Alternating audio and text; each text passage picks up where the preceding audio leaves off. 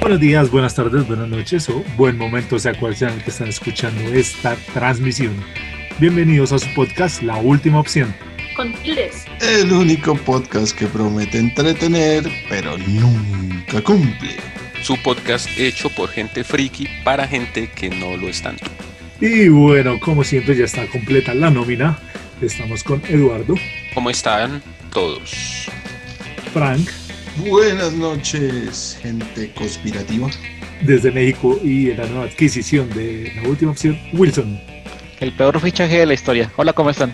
Quien les habla su buen vecino y amigo, el ogro André. Tenemos nuevamente a la niña del podcast, Andri, que volvió del más allá para el más para acá. Sobrevivió, sobrevivió. ¿Cómo te fue, Andri? ¿Qué tal? ¿Todo bien? Pues, como diría. Diría por ahí el video de terror. como, Is alive. I'm alive. Aquí estoy. Aquí Ah, estoy. Y Ya no se me salen las tripas. Ya, todo Bueno, bien. nos, alegramos entonces de que estés de vuelta y pues bienvenida y esperemos que sigas mejorando. Sí, yo también. Ojalá. Sí, señora, bienvenida por acá. Eh, ahí está, solamente porque pues está convaleciente, se le retiran tres crucecitas. No mentiras, no estoy tan generoso. Retirémosle dos, dos de la lista negra, se retiran dos cruces. Bienvenida serás. No, pues, gracias, Bien, gracias. Dos gracias. cruces se retiran. Bueno, señorita Andri, su merced que es la que recibe ideas, quejas, reclamos, aportes, colaboraciones y además nos venían jodiendo hartísimo por el podcast de conspiraciones, ¿no? Sí, porque por ahí habían hecho una promesa desde el primer podcast que prontamente íbamos a tener el podcast de conspiraciones y después pasaban dos podcasts y otra vez prontamente y así sucesivamente hasta que ya tocó hacerlo. Ya no se pudo más prontamente. Mis ideas nunca son escuchadas. Oh, No le Pues pasa que usted, usted es la mente creativa de este podcast. Uy, no me eche esa culpa a mí que gane. Me totean. Señor, ¿usted es causante de esa porquería? Sí. ¡Tú! En las narices. Bueno, entonces, bueno, ¿quién quiere empezar? Hoy, hoy vamos a hablar de conspiraciones por fin. Y pues Agarren no- el, no el nos han- sombrerito de papel aluminio. no nos han cortado, entonces nuestros Frank, amigos los reptilianos Frank, nos que ya dejan lo hacer. tiene. Frank, que ya tiene el gorrito puesto que empieza. Sí, yo sí tengo mi gorrito de papel aluminio ya hecho y derecho. arranque. Bueno, primero para nuestros podcast escuchas. Las conspiraciones y las teorías de la conspiración pueden ser de un sinnúmero de temas. Pueden eh, incluir extraterrestres, asesinatos políticos, eh, viajes en el tiempo y demás. Sí, Experimentos siempre, siempre, hay, siempre hay extraterrestres, si no, no sería conspiración.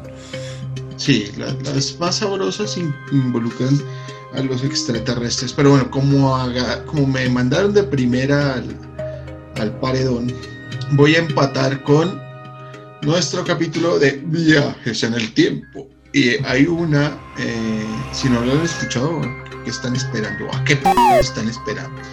Eh, Bueno, bueno, respetico con, lo- con los oyentes, por favor.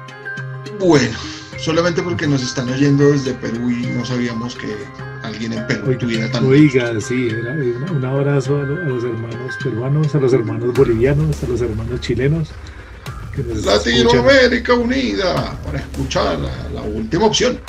Bueno, eh, para empatar con ese, con ese capítulo de, de- de viajeros en el tiempo, eh, hay una teoría de la conspiración pues muy cercana a ello, que es eh, la teoría de lo que pasó con el experimento Filadelfia. El experimento Filadelfia eh, se llama así, es una... eh, quitándole todas las arandelas de la conspiración que conocemos, eh, fue en 1943, más cercano a octubre del 43, en plena Segunda Guerra Mundial, ¿verdad? Recordemos que en la Segunda Guerra Mundial todo será mato que te mato, te rompo que te rompo, mira mi Quemo. misil, Quemo que te quemo. Sí, mira mi misil, mira que yo lo tengo más grande. Y Hitler con su bigotito tratando de azotar a la humanidad. En el 43, en, los, eh, en unos astilleros que quedaban por Filadelfia, los astilleros militares, estaba eh, estacionado un destructor, un, un buque de estos grandotes de la Armada de los Estados Unidos llamado el USS Eldridge, ¿verdad? Hasta ahí, Está ahí normal. normal. Normal. Historias de normal. guerra normales. Hasta ahí no, normal, historia de guerra normal, un destructor en plena 1943, parqueado haciendo algunos servicios técnicos, cuando de repente de aquel eh, aserradero, de aquel puerto, sale un destello eléctrico verde que deja medio cegatón a los pocos que estaban cercanos a él. Y ven que un buque que tiene un largo de más de, de- de 90 metros, más o menos, un- buque de este, de este tipo, simplemente se desvanece en el aire después de este destello eléctrico. Y aparece 600 kilómetros al norte en Virginia, ¿verdad? En Norfolk, en Virginia. El eh, buque desaparece, se evapora en el aire con todos sus tripulantes y aparece 600 kilómetros más para allá en otro eh, puerto militar en Norfolk, Virginia.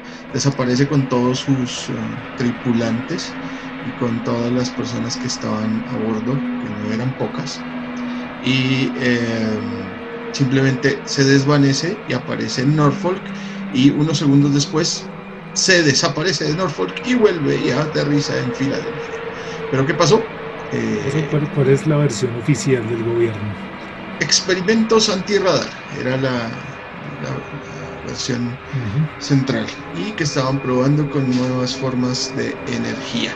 Pero lo que pasó y lo que no contaron es que un experimento antirradar no deja fusionado al casco de ese buque a los pobres marineros. Muchos quedaron integrados, dicen los, los testigos y dicen los informes desclasificados, quedaron integrados a la estructura de ese buque, Parte del barco, parte de todo. parte de todo, sí. Y muchos... Nunca en mi vida había escuchado ese tema, ni esa noticia, ni esa historia. Y Yo sí. el experimento. Yo sí, y hay una película. Hay dos películas y en los experimentos, en los expedientes secretos X hay varios capítulos, un par, que tratan sobre el experimento Filadelfia. Eh, versión oficial, mm, ejercicios y eh, implementación de tecnología antirradar. Versión no oficial, hay dos. La primera, estaban tratando de crear un campo eh, de esos... eh, que volvían ¿no? invisible, sí, que volvían invisibles las cosas, sí, con la teoría del campo unificado, y más ñoños no se puede, eh, y volver invisible eh, el barco ante los ojos del enemigo, y algo salió mal. Y la segunda, estaban probando unos nuevos impulsores de energía nucleónica que eh, salieron de control y lo que hicieron fue teletransportar la materia de un punto a otro. Y en ese punto, pues como no estaban controlados, los pobres marineros terminaron Ok. hechos papillas contra el fuselaje, contra, bueno, contra la estructura, no es un fuselaje, contra la estructura Pero, del, pero se, del quedó, se quedó en teoría, ¿no? Se quedó en, en conspiración. Se quedó en conspiración, precisamente por eso es una conspiración, porque ahorita vuelve a surgir eh, que el gobierno de los Estados Unidos está tratando de implementar un arma ya de campo, un arma de, de- de guerra eh, que puede detener el tiempo, básicamente, ralentizar las partículas, no como, el- como lo que haría Quicksilver corriendo a toda ñola, sino como que puede ralentizar lo suficiente algunas eh, partículas, incluyendo algunas de luz y de radio, y eh, dar ventaja en el conflicto en términos de reacción contra misiles y reacción contra ataques. Entonces volvió a surgir esto de el experimento Filadelfia y su intervención en el tiempo y el espacio. Esta parte de la interceptación de misiles estaba bien interesante. Ahorita funciona con barreras sónicas. Es una tecnología Sí. bastante, bastante interesante. Sí, Para como nuestros que te escuchan unos barreras sónicas es como la que usaba Hulk en la película con Edward Norton, cuando tratan de detener a Hulk con, con un par de parlantes, haciéndolo vibrar a toda potencia. Lo que, lo que sí es parte de, la, de esa teoría de conspiración y que de pronto sí es verdad, son por ejemplo la tecnología que los israelitas están utilizando, los, la, la cortina de, de hierro, ¿cierto? Que detecta con mucha anticipación cuáles son las trayectorias de los misiles y los pueden interceptar como nunca antes se había visto en la tecnología mundial. Y eso tiene que ver con predecir eh, ciertas condiciones eh, del terreno antes de que suceda. Y eso es lo que les están atañendo a los gringos en este momento, que pueden manipular Ok. el tiempo y el espacio. ¿Y tú crees, y tú, Frank, crees que de verdad eso fue- fue algo como que teletransportó el barco? El barco, perdón, ¿tú crees que es real esa, esa historia? Andy, Pues- le preguntas a alguien que cree en los zombies. ¿Y yo qué? en los zombies. qué? los Yo zombies. también creo en los zombies. Yo creo que... yo los Ya sabes la te, respuesta. te voy, te voy a- te voy a hacer una contrapregunta para ver si, si crees en los zombies o no. Tienes, o sea, te- te lo mostraría, pero está un poquito más allá. Tienes una maleta específicamente equipada contra una invasión zombie, porque yo sí, y es en serio. No Tengo porque una no maleta con- para tenerla, pero Tengo, creo que tengo si una maleta con, tengo una maleta con comida, mapas, un machete afi- y piedras para afilar el machete debajo de la cama. Pues yo no tengo comida, pero sí y- y- y siempre he pensado en la posibilidad de qué hacer en eso y lo tomo como algo que sí puede pasar, o sea, no se me hace para nada descabellado. Ok. Y bueno, oiga, hablando de, de la Segunda Guerra Mundial. Yo tenía una, pues tenía una principal, pero ya que hablo de la Segunda Guerra Mundial. La, la Segunda Guerra Mundial acaba en el 45, ¿cierto? Según Sí. los registros oficiales. Según los restos oficiales, exacto. Por el ataque de, de los rusos a, cuando entraban a Berlín y bueno, todo. Pero el señor Hitler, don Adolfo, supuestamente se suicidó con la esposa en un búnker. Y para. Y creo que solo sacaron un cráneo y le hicieron pruebas y no sé qué más. Pero bueno, Stalin hasta el último día de su vida, hasta su muerte, dijo, este, dijo Hitler se voló. Hitler se voló de ese búnker. Hay una teoría conspira, conspiranoica que dice que Hitler se voló con ayuda de Estados Unidos a Sudamérica y estuvo viviendo unos meses en Tunja, Colombia. Gracias ¿Con ayuda de Estados Unidos? Sí, era como Y- un acuerdo tenían del- y de uno de los ancestros de una senadora por ahí que es loquita, loquita, y que tiene nombre de paloma y termina en Lencia. Entonces, eh, sí, supuestamente. No, señora, ahí. nomás nombrarla, produce las No, no, no, no hemos nombrado a nadie, a Ah, no, nadie nadie. Entonces, sí, sí, hay una, hay, una, hay una teoría que dice que Hitler se voló de Alemania Sí, señor. con ayuda de Estados Unidos porque a cambio de, de brindarle unos apoyos científicos y brindarle científicos a Estados Unidos para desarrollar tecnología. De hecho, esa operación es real, ¿no? Es documentada y tiene Sí, documentos reales, que es la operación Paperclick, que es donde empezaron a reclutar a, A los a científicos alemanes. Sí, señor. Esa Ah, operación ah, es de verdad. hablando de científicos alemanes, ¿no habían sacado también a este tipo Mengele? Werner von Braun, sí, eh, Mengele estaba en Brasil. Sí. No, bueno, a Von Braun sí lo querían por los misiles, pero ah, Mengele fue el que hizo el pueblo de, de los brasileños esto, menemistas. Eso. Eh, los los menemistas. Revista. Sí, sí, algo así fue. Entonces, bueno, eh, hay, un, hay un periodista argentino, se me va ahorita el nombre. El man escribió un libro que dice Hitler en, en América. Sí, señor. ¿Y sabe quién desarrolló una idea interesante? ¿Cuál es el escritor colombiano en este momento más, más afamado? Mario Mendoza. Mario García Mendoza. Márquez. No, García, García Márquez. Márquez. Es de los 80 ni nada. Ah, no, no, pensé que hablaba como de la historia, no que estuviera. No, no, no, es que no, Márquez es eterno, hombre. No, no. Ah, ok, sí, claro, esa temporada. Es, es en este momento eh, Mario Mendoza. Ah. Mario Mendoza desarrolla muy bien la idea de, de los nazis en Colombia en un libro que se llama Diario del Fin del Mundo. Es- peguen una Sí, sí. leída, es muy bueno, sencillísimo de leer. Las primeras historias son medio articas, pero cuando se mete con el tema de, de los alemanes aquí en Colombia, se pone muy, muy bueno. Sí, señor. Ese, ese tema que acaba de tocar no tiene nada de conspiración. Tiene mucho de realidad. Sí, señor. Es Es, Perturbador. es, ¿Tú es- crees que es verdad? es- no, está más que comprobado. y Sí, está pueblos y- eh, de por sí, eh, la, la- la- el FBI desclasificó los archivos de, del asesinato de Kennedy y ahí aparece el informe de un espía de la CIA, de un agente de la CIA, que documenta que, que Hitler estuvo aquí en, en Tunja y Y este tenía- su camino para Argentina. Tenían asentamientos completos en, en toda la, en toda Argentina y en todas la- las regiones eh, de, de Uruguay, Paraguay. Decían que todos los, todas las llegadas de Hitler eran Tunja, en Boyacá. Vivió un buen tiempo en Tunja. Y Se cambió, el nombre, se cambió el nombre y todo. Y después sí, siguió su camino para, para, para Argentina. Ok. Este, O sea que ese cuento, ese cuento de que el clima en Tunja, por el frío y eso, le gusta mucho a los alemanes y por eso la mayoría de la gente allá es como, como con pinta alemana, entonces podría tener su lógica. Vaya, pues, ahí tienen. Ahí crea lo que usted quiera creer. Y este, este es mi bueno, no pueden ver la mirada de, de usted saber qué estaba haciendo. Del topo de, del topo mirando así como, Oiga, ya, ya que hablo Eduardo, ¿qué nos trae? Bueno, pues eh, hablando de ese tema de, de las conspiraciones, yo les traigo una lucha entre los rusos y los americanos. Y inicia más o menos de la siguiente manera. Pues resulta que el 12 de septiembre de 1962, el hermoso y aflamado presidente Kennedy daba un discurso inspirador.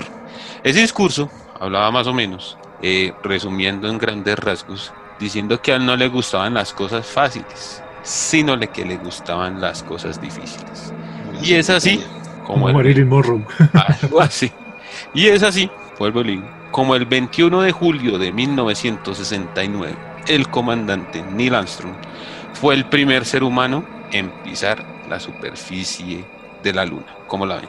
Hasta ahí No ha pasado nada del otro humano. Un hecho, Como histórico. que, como que no ha hecho pasado nada del otro mundo. histórico, hecho importante para la humanidad, la primera persona que fue a la luna. Pero ¿será que sí fuimos? Porque pues en ese momento estaba bien, eh, existía una, una gran guerra, una gran pelea entre quién llegaba primero a la luna. Estaba la Unión Soviética peleándole los talones a los gringos para ver cuál de los dos llegaba a la luna. La mayoría de la gente ha visto cómo fue esa llegada a la luna, pero, pero como decimos nosotros por acá, pues dicen los artífices de la conspiración que todo fue un montaje, que todo fue creado en un estudio cinematográfico para poder eh, expresar ese tema del viaje a la luna, pero que en realidad no hemos ido a la luna. Entonces, hay muchos argumentos de los cuales eh, podemos hablar aquí en la última, diciendo de esa conspiración de la llegada a la luna. La primera, el tema de las fotografías. Si uno ve las fotografías de la luna, o de las que mostraron en ese momento en la luna, se ve que las estrellas no se ven en las fotografías. Dicen que ese es un telón negro que había en la parte de allí, el cual no deja ver las estrellas como tal.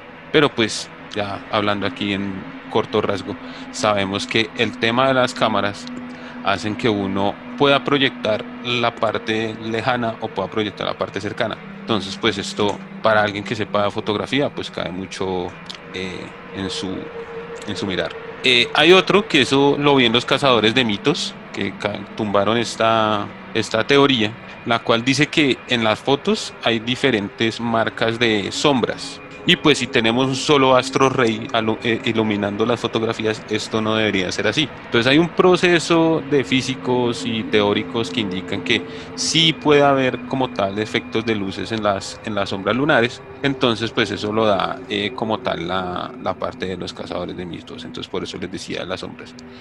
Del que más se pegan la parte de, los, de las conspiraciones es el tema de la ondeada de la bandera. Es decir, lo hemos visto mucho en el tema de las conspiraciones. Que pues ponen la, la bandera en la, en la superficie lunar y se ve como si se estuviera moviendo. Pues eso es un acto inerte, diría yo, de lo que es poner eh, la bandera. Y se ve recta pues porque tiene como tal un mástil eh, diseñado de tal manera que pueda hacer que este como tal se, se vea como si se está hundiendo. Entonces ese es como el, el- el principal. Y el último que les traigo, como para no hacerme, hacerme más largo, pero hay más o menos unas 50 conspiraciones, es el tema de que se, rende, se se volvieron más lentos los videos y por eso pues se parece como si estuvieran caminando sobre la luna, pero en realidad son videos hechos en estudio, los cuales pareciera que fueran caminando, pero, o sea, Armstrong y los demás caminaban normal, pero pues un estudio gringo hace que estos videos sean cada más lentos. ¿Cómo la ven? Es de las más conocidas. ¿no? Ahorita un grupo de científicos ya tumbó todas las teorías conspiranoicas. Igual, igual cabe, cabe anotar algo más, y fue que aproximadamente hace poco, eh, más o menos en el 2000 y en el 2012, hubo dos viajes como rodeando la luna para llegar a uno de los satélites y tomaron unas nuevas fotografías y se ve todo lo que pasó, o sea, se ve todavía la bandera ahí, se ve todavía el, el bueno, la Sí, huella la- de Nastron y se ve la- todo, todo, todo lo que pasó, o sea, todo lo que pasó, todo lo que dejaron los, los astronautas en ese momento se ve Sí. que quedó ahí. De hecho, para propósitos de medición, dejaron unos espejos en la Unos superficie espejos para rebotar, sí. y uno puede rebotar un láser bajo las condiciones adecuadas. Entonces, a menos de que una al- alienígena ancestral, sí, imagínense así con el pelo alborotado y todo, sí, aliens, Y, y el esto, logo, y el logo de History detrás. esa vaina, es- capítulo patrocinado por History Channel. Esto, a menos de que un alien lo haya colocado, lo, lo colocó un humano, ¿vale? Entonces, esto, de que estuvimos allá estuvimos. Sí, Sí, sí, claro. esa, esa- esa Eso- teoría se tumbó. Mí Eso de los una láseres se ven, eh, eso de los láseres lo vimos en Big Bang Theory, los que vieron Sí. esa serie. A mí me da una lástima porque yo sí Sí, iba yo por no. Rusia. Pues yo, creo, yo creo que de las Yo iba por Rusia, Andri. O sea, Ah, ok. en, la, en la carrera espacial ellos iban de primeras. porque usted lo crearon allá. Ah, porque Pero, estuvo eh, allá, eh, ¿verdad? Pero es una historia muy interesante. camarada. La, la- la- carrera espacial americana contra la rusa son muy, muy diferentes desde varios puntos de vista. Uy, No- claro. No solo el técnico, sino hasta cómo eran las relaciones entre astronautas y todo. Empe- empezando por presupuesto y todo el tema. Sí, claro, es todo muy distinto. Así es. La, la cuestión ahí es que, bueno, en la teoría de si estuvieron o no pisando la superficie como tal de la Luna, hay todavía muchos vacíos, eh, a pesar de que algunos científicos, como dice Andrés Alberto, eh, trataron de tumbar algunas de, de- de esas teorías, más allá de, de la fotografía o que si Kubrick diri- dirigió la, la cinta de, del alunizaje o, ¿sí? o por qué la cámara del, de- del módulo lunar tenía una resolución diferente y en esa época tenía que ser putísimamente muy difícil transmitir en vivo a 300 mil, kilómetros de distancia. Eh. Todas esas tal vez han tenido respuesta a lo largo de los años, ¿cierto? Eh, tal vez la ciencia haya ya bajado, sí, o sea, como dice Romero, eh, algunos mitos ya han sido desmontados, pero hay otros que obedecen más a esa guerra que usted mencionaba, Romero, a esa, a esa competencia entre Estados Unidos y Rusia. Y hay cosas que todavía a mí no me han explicado, o sea, no por completo. No sé, bueno, para los que nos, nos escuchan, eh, ya la parte más ñoña, existe un cinturón de radiación alrededor de la Tierra que se llama, bueno, lleva el nombre de cinturones Van Allen. Cinturón de. Van Allen, sí, señor. Así es. De Van Allen. Sí. Una de las cosas que no han terminado de explicar es los eh, para todo proyecto hay un niveles de seguridad, Sí. ¿verdad? Entonces, en esa época, la radiación Van Allen, para, para ponerlos en contexto, todavía sigue siendo extra ultra mortal para las personas que se exponen a ella, ¿cierto? Eh, está más o menos a unos 15.000 a 16.000 kilómetros por encima de la, de la última capa de, atmósfera de la Tierra. Eh, en esa época aún era imposible que alguien sobreviviera con esos escudos de radiación tan paupérrimos de los 60 a ese tipo de radiación y todavía no han explicado cómo sobrevivieron. Eh, Esa los- explicación es sencilla, la hombre. pues eso ya le hicieron hace rato, Franzuito. ¿Qué pasó, hombre? No, Sí, hombre. Si no no, quiere señor. creer. No, señor. La verdad está allá afuera. no es así. La verdad está La verdad está allá afuera. Sí, lo que pasa es que Eh, cuando usted se expone a radiación, tiene que mirar la cantidad de radiación, o sea, la intensidad de radiación eh, y el tiempo de radiación. Es tiempo de importante, sí, el tiempo, el tiempo de exposición es importante. Si es mucha radiación, pues bueno, lo mata, pero no lo mata inmediatamente, eso lo mata muy lentamente. La radiación baja, pues ya hay cáncer y to- todas esas cosas que matan. Y si es muy, muy, muy, muy baja, casi tendiendo a cero, pues ya no le pasa nada. Cuando usted, sí, señor. cuando usted pasa por el cinturón de Van Allen, mm, pasa muy rápido como para que el tiempo de exposición sea peligroso. Además, los trajes están Eh. diseñados para eso. Es que la capa es delgadita. Sí, es que es del En gallito, los no es- tan grueso.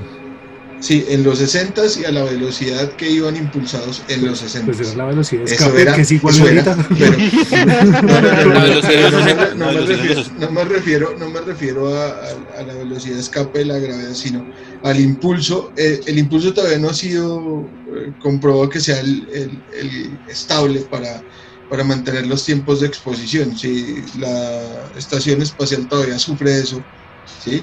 Pero, eh, pero porque es una exposición con los continua. con lo- Porque pero por, por eso, pero con los escudos que tenemos, que tienen ahora.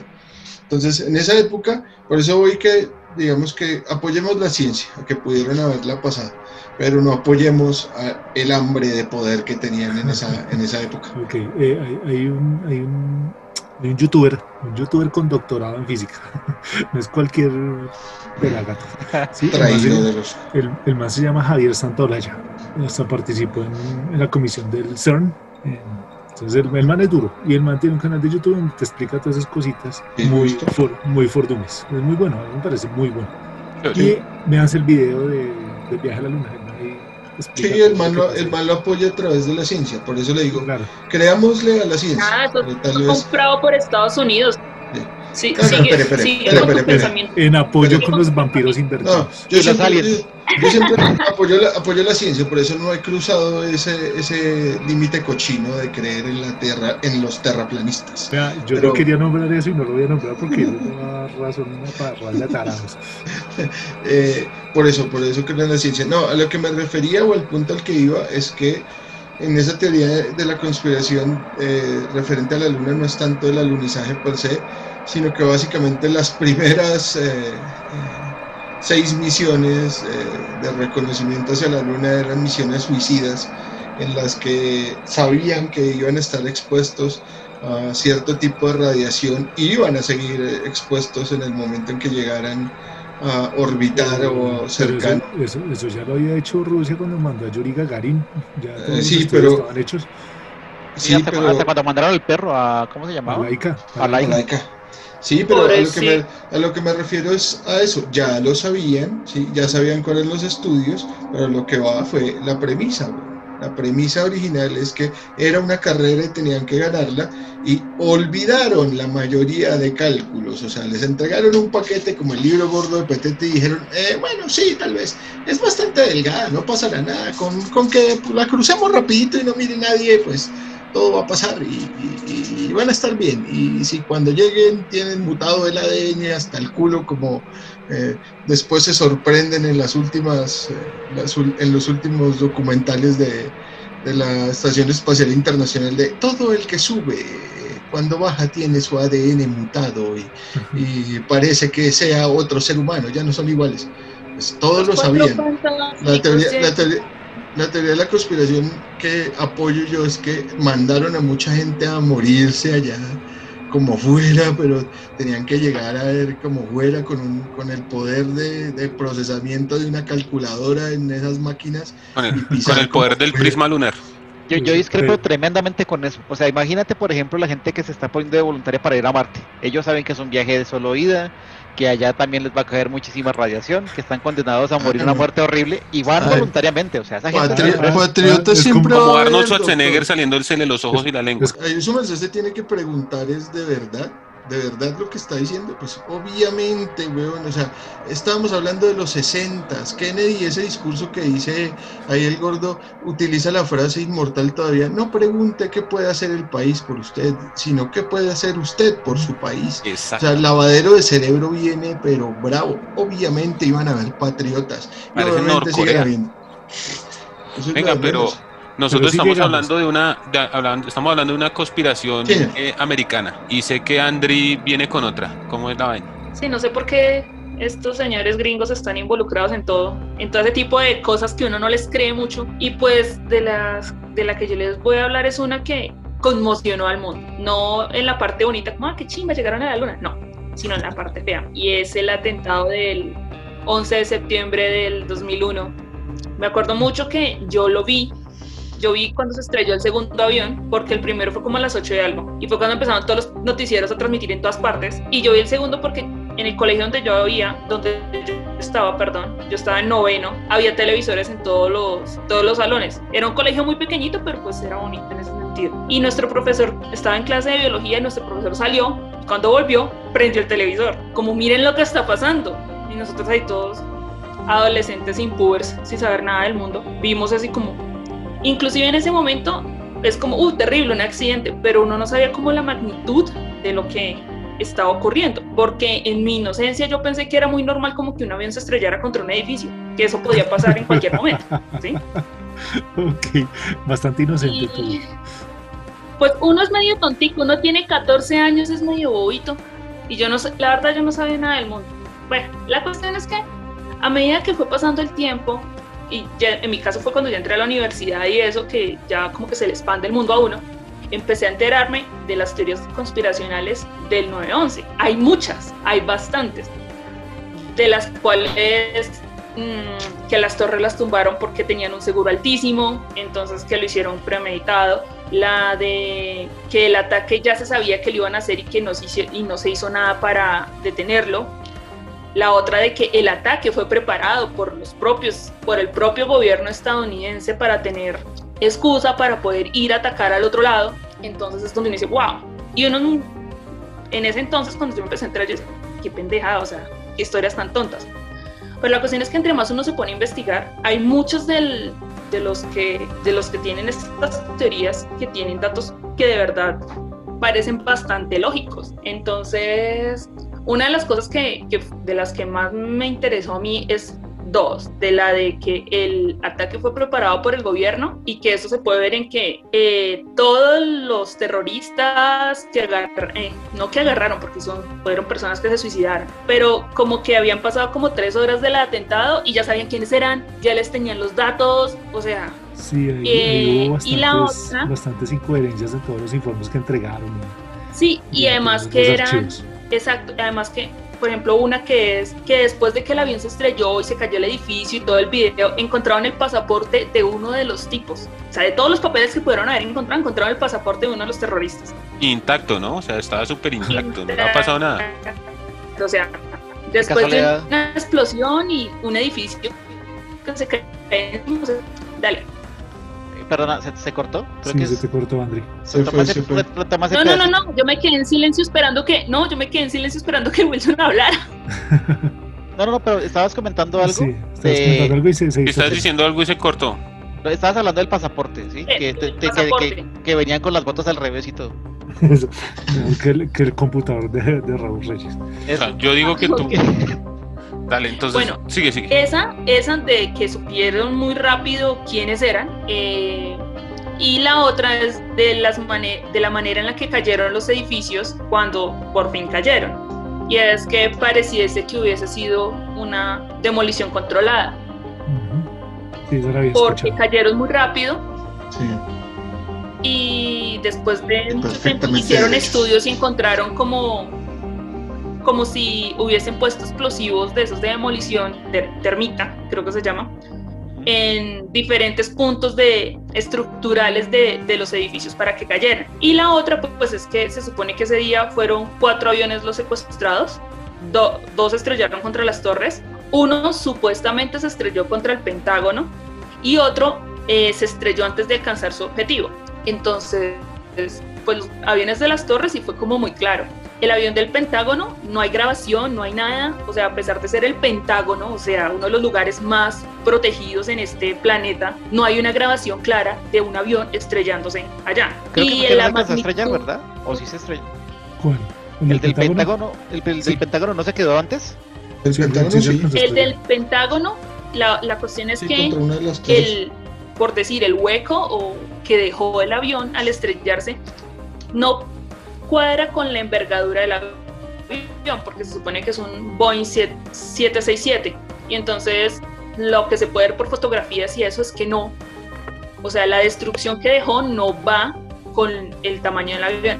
Además que supuestamente el avión venía volando bajo durante un kilómetro y pues les pregunto como a muchas personas que mañana dice que eso no se puede y a la velocidad que iba que tampoco se puede. Entonces ese es uno de los más Dicen que en realidad es un avión más pequeño que los mismos gringos mandaron, como un caza o algo así, que se estrellara allá. Y la otra es que en esa parte del Pentágono donde se estrelló precisamente, muy casual, estaban haciendo arreglos, como arreglando las oficinas y todo eso, entonces casi no había gente en ese sector. Esa es una de las cosas que ibas a decir, Andrés. Eh, sí, es que hay bastantes cositas de, de ese ataque. ¿no? La principal es que fue un ataque hecho por el mismo gobierno de Estados Unidos para justificar la, la invasión a Irak y a Medio Oriente. Y la reelección de Bush. La invasión a Irak. Y la, La reelección de, y que, Bush, y que porque Bush no había hecho un carajo, entonces quería que, tenía que mostrar algo como presidente. Sí, porque incluso hay una entrevista ahí, o sea, cuando están iniciando el tema de, de los ataques, eh, creo que Bush estaba justamente dándole un, leyendo un cuento en un jardín infantil y cuando él le, Él, él estaba visitando, él estaba visitando una escuela y cuando Eso. pasó eso como que el man le avisaron y el man siguió ahí. Sí, el man siguió relajado, exactamente. Sí. O sea, siguió como que, ah, o sea, hace cara como cuando uno ya sabe las vainas. Eso es lo que dicen, ¿no? No, Pues yo creo que lo que hizo fue Sí, cara pues, como así de la que. grabación muestran y tiene cara de póker. Claro, yo creo que está compensando si dejó la estufa prendida. O sea, es la cara que pone. Y que la- que- ¿cómo, Bárbara, cómo la se- plancha, cómo se pronuncia la R y la W pegados? No, y claro, o sea, la cuestión es que todo, todo daba porque muchas de las personas como relacionadas con Bush eh, tenían, eh, trabajaban o tenían cosas que tenían eh, con petroleras interesadas en el paso del gasoducto que tenía. ah, era un gasoducto que iba como de Pakistán hasta el mar. ¿Cuál mar? No me acuerdo. La cuestión es que tenían que pasar por Afganistán, sí o sí. Sí, claro, es que- entonces- Es que, era totalmente justificable el ataque a Irak. Y que mejor que echarle la Entonces, culpa La cuestión es que el, en cierto modo, o sea, hubo gente de Afganistán confabulada también para esto, para que, porque cuando pasó eso y tumbaron como a la gente que estaba al mando, Estados Unidos ayudó a subir nuevos líderes a Afganistán, que fueron los que empezaron a firmar tratados, a decir, sí, sí, sí, claro, claro, pase todo lo que usted quiera por acá. Es que por eso la Entonces, teoría de la conspiración. Porque como que, todo, con gente de allá. como que todo encaja tan perfectamente que pues por eso se crea la, la teoría de la Ah, conspiración. exacto. 11. Por ejemplo, es- eso de que el dueño de, los- de las torres, casualmente, por alguna razón de la vida, no Modificó el fue, seguro. no, no fue allá. Ah, Sí, o sea. No fue a trabajar ese día, y el Sí, man trabajaba allá, y ese día no fue a trabajar. Sí, mandó ya- salida de allá y, Tenía permiso por votaciones. Y cinco Oh, minutos antes cuadruplicaron el seguro de las torres. No, y ahí viene el tema de la, de, de la amistad de Bush padre con, con el padre de Bin Laden y otras vainas ahí que ahorita no recuerdo muy bien, pero va por ese lado.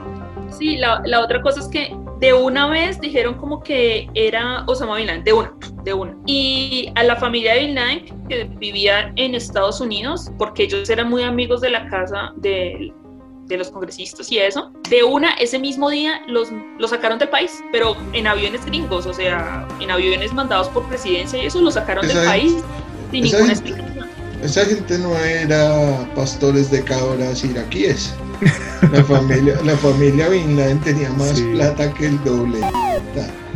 Y cuando lo sacaron fue por proteger una inversión. Por eso es que esas teorías de conspiración, lo que dije en, en lo anterior de la luna, no tienen que ver con que haya algo mágico, ¿no? Sino cumplen agendas políticas y agendas, Claro, agendas la de alguien que tenga plata. La Entonces, geopolítica lo mueve todo. No importaba cuántos se murieran subiendo hasta por allá con Que no, que, Fran, dos, ser terco. con que dos lo lograran. Que la luna sí existe. Eh, y, no, y, y no, y no iba a importar cuántos o cuántos se murieran en ese en esa vaina pa- para, para después cobrar el seguro y cobrar Y para- los contratos. Y para justificar todo lo que se hizo después. Sí. Por culpa de ellos uno ya no puede viajar con una crema dental grande en el avión, desgraciados. Hay una anécdota muy chistosa y es que después de que un par de años después, pues se ha, bueno, mentiras, no.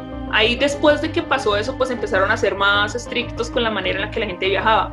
Sí. Entonces hay una anécdota de una señora que dice que no la dejaron viajar con, o sea, iba con su bebé y no la y llevaba leche materna, pues teteritos, y no la dejaron viajar y básicamente hicieron a ella que se lo tomara para comprobar de que no llevaba ningún químico en el De- ni Antrax. en eso. Pero era muy chistoso que había una regla que decía que tú podías viajar con cuatro cajas de fósforos y dos mecheros de dos mecheros. O sea, si están tratando de prevenir que estallen una bomba dentro de un avión, ¿cómo te va? O sea, no te dejan viajar con leche materna, pero sí puedes viajar con fósforos y mecheros. Y es donde dice la otra cosa como ahí es donde se nota que no era un que Estados Unidos fue el que preparó todo eso porque ¿qui- ¿a quién le interesa que usted viaje con fósforos y mecheros? Pues a las tabacaleras. O sea, ellos quieren que cuando usted baje del avión fume. Si usted no tiene con qué fumar, pues no lo va a hacer. Ellos no les sirve eso. Entonces, o sea, cosas tan pequeñas como esas demuestran que había mucha gente metida en esas en ese en ese negocio de las torres. Es una, es una de las conspiraciones buenas. Mejor que la de los reptilianos. Y, oiga, y hablando, hablando del gobierno gringo, Wilson nos tiene una buena, ¿no? Más pago. Claro que sí. Les tengo una maravillosa. Imagínense que todas sus vidas son producto de un, de un plan que otras personas ya pusieron en marcha desde hace siglos, desde hace mucho tiempo. ¿Sí? Imagínense que estamos en una ¿El de línea temporal. ¿El Una línea. Truman Show? A eso. Casi, casi, pero nosotros no somos un espectáculo, solo somos esto, alimento, ¿sí? Alimento y fichas para usar. Yo sabía que ibas a sacar a los reptilianos, vamos mis reptilianos. Eso, voy a ver, a ver. Sigamos con, a ver ¿qué, a qué les suena. Imagínense que hay varias líneas temporales y que casualmente esto, las decisiones más pequeñas pueden movernos de una línea temporal a otra. ¿Qué, qué les parecería pensar que estamos en el peor de todos los futuros posibles? ¿Qué pensarían si yo les dijera que, Yo le creo. que Yo solo también. hay una persona, bueno, un grupo de personas que están haciendo algo por cambiarlo, pero no son los rebeldes ni los revolucionarios. Es el, el hombre otrora más poderoso de su época, cuando estuvo en el poder, nuestro bien amado presidente Donald Trump, peleando Los- contra la élite pedófila caníbal que Ah, sí, gobierna demócrata. No se ape. Donald Trump es el que va, es, es el que va a salvar nuestra realidad. Así es. Ah, pero en qué, pero en la mente de cuál sureño No, no, cuello no, no, no. rojo drogado. No, no, no, no, no. Hay mucha gente que le compra esto. sí, Aparte que, hasta en que- Europa. Sí, señor. Imagínese que la élite es una élite judía, esto pedófila, esto caníbal, que cultiva a niños y los secuestra para comérselos y tomarse su sangre, que controlan nuestros Suena medios. como, suena como tema de un manga, algo así, un anime. ¿Cierto? Es que Trump es el personaje Seguro más alguien se leyó perfecto para un un cómic anime. raro y Yo sabía que ese cabello dorado. Imagínense que, que Ese hay un- bronceado virtual. Eso. Imagínense que hay un conjunto de profecías, unas que, que no se han cumplido y otras que se prometieron para después, ¿sí? Mensajes crípticos que hablan de, de un futuro catastrófico, de una guerra civil. ¿sí? Eso es, en, dicho en español, el QAnon, ¿sí? Un personaje misterioso de, de un foro de texto, se llama 4chan. De- Esto- de- deje de leer esa mierda Wilson que me Este- lleva ya años le en esa porquería. Y esas de Wilson. dónde se las sacan, cuando van al baño y se limpian la colita y les aparece escritos en el papel o qué? El Wilson No, lee que- y fuma vareta al mismo tiempo. Esa cosa, minutos antes de, de- de estar en este podcast me, me acabé un carro de motos. Esto, Está, está sin hambre. eso, estoy satisfecho y feliz. Esto, pero sí, es una conspiración que se basa en, en la creencia que la élite gobierna nuestro, y toma conceptos de los Illuminatis, ¿sí? con una cábala secreta de gente que está en todos los puestos del poder y de los medios de comunicación y que trabajan solo para que usted escuche lo que ellos quieran que escuche, que lea solo lo que ellos quieren que lea y piense solo lo que ellos quieren que piense. Esto. Esa es de las buenas, esa es buena. Esa es Eso de las chévere. buenas, de las saborosas. Eso tiene carne. ¿sí? Pues yo sí había visto eh, imágenes de gente con eso del QAnon, pero no pens- pensé que eran como de esos grupitos fanáticos de Trump, pero hay como que son medio nazis Yo creí que eran fanáticos, pero fanáticos no del pensé que sándwich cubano. que pensar. Cubanón. Un- la una noticia que, que- que leí por ahí, bueno, aparte de todas las pendejadas que hicieron últimamente en Estados Unidos, eh, fue un man que se cruzó, no sé, como vamos a decir, un tercio del país en un, car- en un cacharro que apenas podía mantenerse en pie, pero eso sí tenía su AR-15, su, su punto 45, su cuchillo mata, mata ganado, y se fue hasta una pizzería, es que no me acuerdo cómo se llama. Se Ah, hasta sí, una- Pizzagate. Ajá. Ah, Pizzagate, Pizzagate. Pizzagate. y Claro que entró, quietos que aquí están, eh, aquí hay una red de, de- de pedofilia y se están comiendo a los niños en esa pizza que están consumiendo. Sí, ¿En serio? sí el Así. Pizzagate, es el Pizzagate, búscalo. O sea, sí escuché esa palabra, pero no pensé que. No, es que hay cosas que. O sea, La verdad es que uno ya no sabe cuál es la realidad y cuál y, y que no, porque por cosas como esta yo pensé que eso era algún chiste. a ver, ¿tú, Bueno. tú llegaste a escuchar que Pastrana esto pertenecía a un club de pedófilos? Ah, Yo eso sí. sí, Ese sí, ese sí. porque él está estaba. Él, él estaba de amiguis con este tipo que se suicidó en la cárcel, no me acuerdo, Epstein. Epstein. Epstein. Sí, o sea, todo Pero, eso- pero es un pastrana de otro país. Vea que, vea que en, este, en este país el coronavirus es una, una cochinada así muy barata alrededor de una plomonía que le da uno por ahí. Por Sí, sí. andar diciendo Eso- nombres. Eso, eso no es un chiste. Chiste los terraplanistas, eso es un chiste, pero esto eso no es un chiste. Esta es una conspiración seria. Una Yo, yo- conspiración que llegó hasta el Capitolio. yo Sí, que creo en todo tipo de conspiraciones y los terraplanistas pues em, eh, son enfermitos. Oiga, pero ya, ya que hablo de, de- de todo ese plan, hay una conspiración que es la madre de las conspiraciones, ¿no?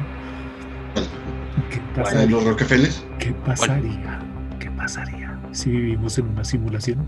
Uy, eso está muy bueno. Que era Esa una es- simulación dentro de una simulación. Esa es buena, esa es, de las, es mejor que la del, cu- la del Pues- sándwich cubano. Es Eso. como, es como la Pues Matrix. les quedó, Sí, les quedó bien programada esta mierda. Es que desgraciadamente parte de la ciencia parece apoyar la teoría, ajá, porque hay un límite observable. O sea, ha- hay un punto a partir del Sí. cual dejamos de poder ver las cosas. O sea, y es y- cuantificable. así es. Puta, es que es, es, es, es horrible. O sea, el concepto por la naturaleza que tiene es horrible pensar que estamos en la simulación de Ajá. alguien más. No le dan ñañaras en la cabeza. Ya sé.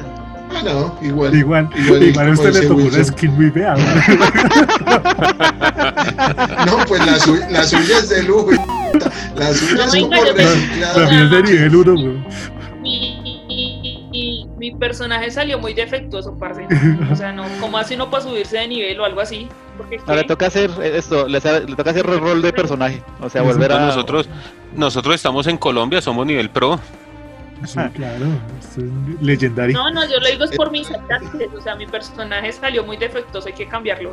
Hay algo mal en. Esa es la, Pues, esa es la teoría, esa es la teoría que algunos que apoyan esta teoría de conspiración dicen que es lo que en algunas culturas y religiones llaman la reencarnación, que son residuos de la programación anterior de cuando usted hace un reboot en su personaje. eso.